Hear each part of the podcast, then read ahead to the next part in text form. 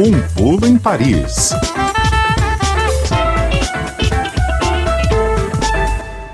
Sexta-feira é dia de a gente dar um pulo em Paris para conversar com o pessoal da Rádio França Internacional hoje com a Daniela Franco. Oi, Dani, boa tarde.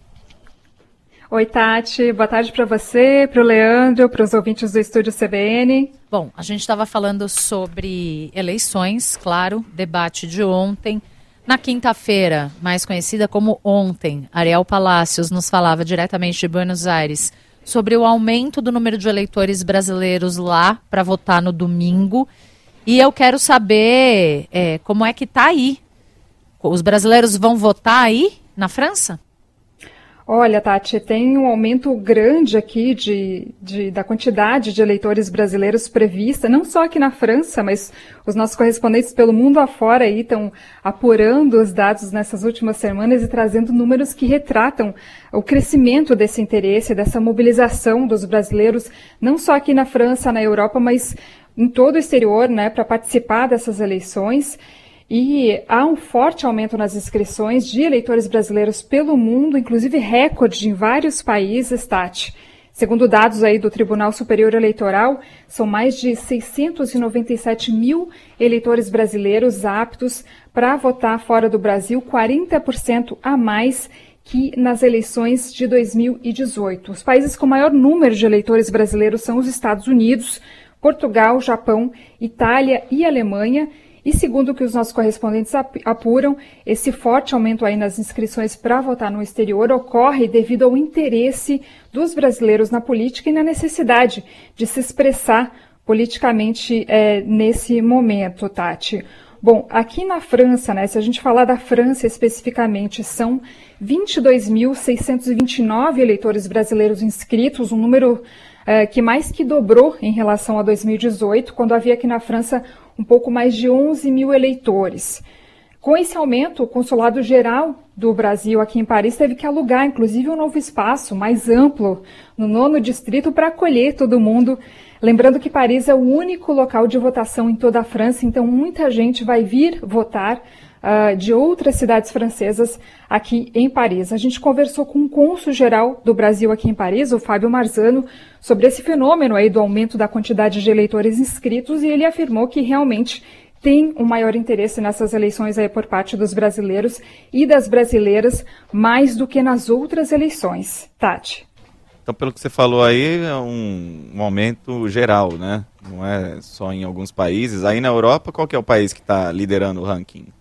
Então, é, Leandro, é Portugal, é, dados do Ministério das Relações Exteriores do Brasil indicam que mais de 276 mil brasileiros vivem lá em Portugal e lá teve um aumento de 106% na quantidade de inscrições de eleitores em relação a 2018. São mais de 80.800 brasileiros aptos a votar em Portugal. E a capital portuguesa, Lisboa, se tornou nesse ano a cidade com o maior número de eleitores brasileiros fora do Brasil. Mais de 45.200 pessoas votam lá, um número que cresceu 113% em relação a 2018. E além de Lisboa, que conta com 118 sessões eleitorais, a cidade do Porto, no norte de Portugal, e Faro, no sul, também conta com sessões eleitorais. Tati, Leandro. E Reino Unido? É, Tati, teve recorde de inscrições de eleitores brasileiros no Reino Unido também, onde está a segunda maior comunidade de brasileiros expatriados aqui na Europa depois de Portugal. Segundo o Ministério das Relações Exteriores do Brasil, são 220 mil brasileiros vivendo na Inglaterra, na Escócia, País de Gales e Irlanda do Norte, e cerca de 35 mil estão registrados, então, para votar em 44 sessões eleitorais no Reino Unido.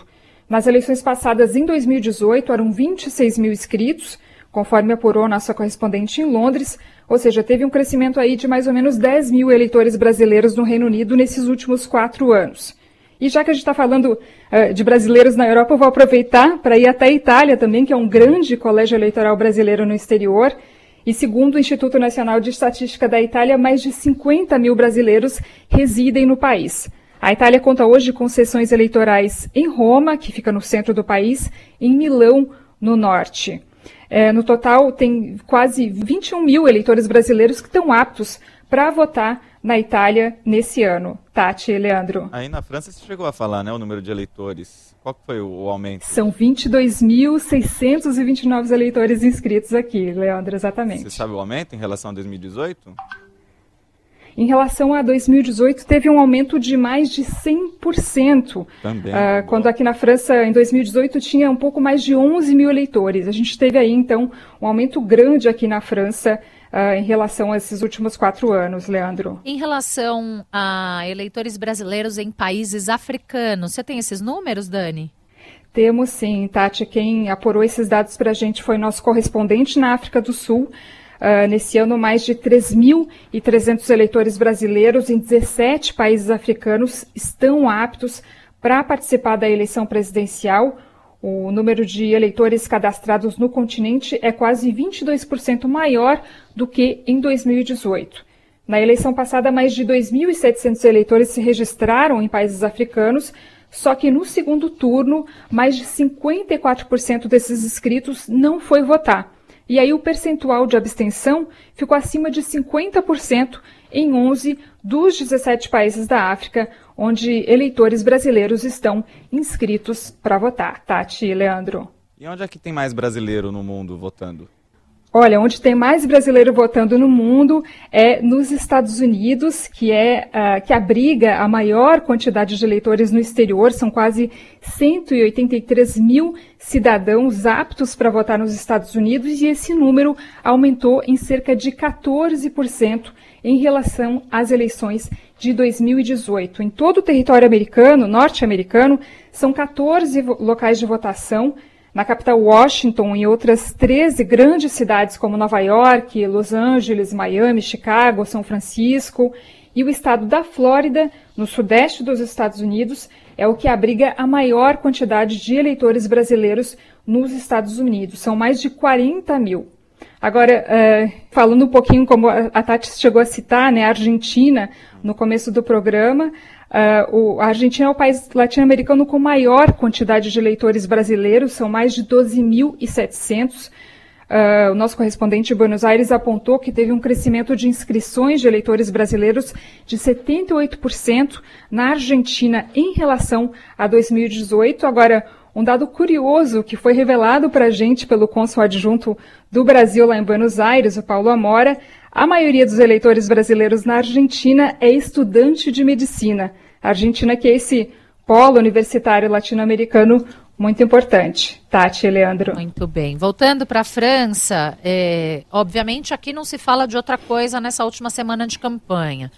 Está tendo algum tipo de repercussão aí sobre o, a última semana de campanha aqui Olha, Tati, as mídias francesas acompanham com muita atenção essa última semana de campanha, com matérias aí nos grandes jornais franceses, como o Le Monde, o Le Figaro, Libération, praticamente todos os dias.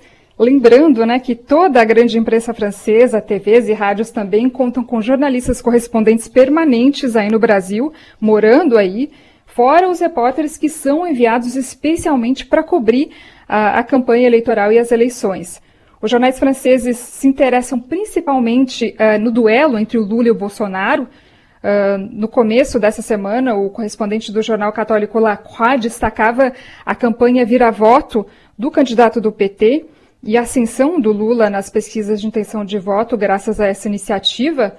Uh, já o correspondente do jornal conservador Le Figaro no Brasil tratou da questão da flexibilização das armas pelo governo Bolsonaro, lembrando que o presidente assinou aí uh, cerca de 30 decretos desde que ele chegou ao poder e que facilitaram o acesso dos brasileiros às armas de fogo. E hoje, sexta-feira, dois dias antes da eleição, não tem um canal de TV, uma rádio, qualquer site de notícia que a gente vá que não esteja tratando do debate de ontem à noite entre os candidatos à presidência na TV Globo. O tom aí adotado pelos concorrentes durante o debate chamou muito a atenção aqui da mídia francesa. O correspondente da emissora France Sanfo, por exemplo, afirma que as discussões foram marcadas pelo nervosismo. Uh, disse que o candidato do PT, o Lula, perdeu o sangue frio quando ele foi acusado pelo Bolsonaro de liderar uma quadrilha. A reportagem do canal de TV France 24 lamentou uh, que pouco se tenha falado de propostas do governo durante o debate. Já o jornal progressista Libération uh, destaca na primeira página, na, na, na, sua capa, em quatro páginas de reportagem especial também, uh, faz aí um apanhado sobre as eleições do Brasil. E o que eu achei interessante é que ele traz os perfis da Michele Bolsonaro e da Janja e fala do papel, analisa o papel que elas exerceram na campanha do Jair Bolsonaro e do Lula, Tati e Leandro. Dani, você já votou aí na França em outras eleições, rapidinho? Já, já votei. Essa vai ser minha segunda eleição aqui na França. Eu transferi meu título em 2018, votei nos dois turnos em 2018 e agora eu vou votar nesse domingo e no dia 30 o, de outubro o também. O horário como Leandro. é que é? Porque tem um ouvinte que está no Canadá, a Jana, e ela quer tá nessa dúvida por causa do fuso horário.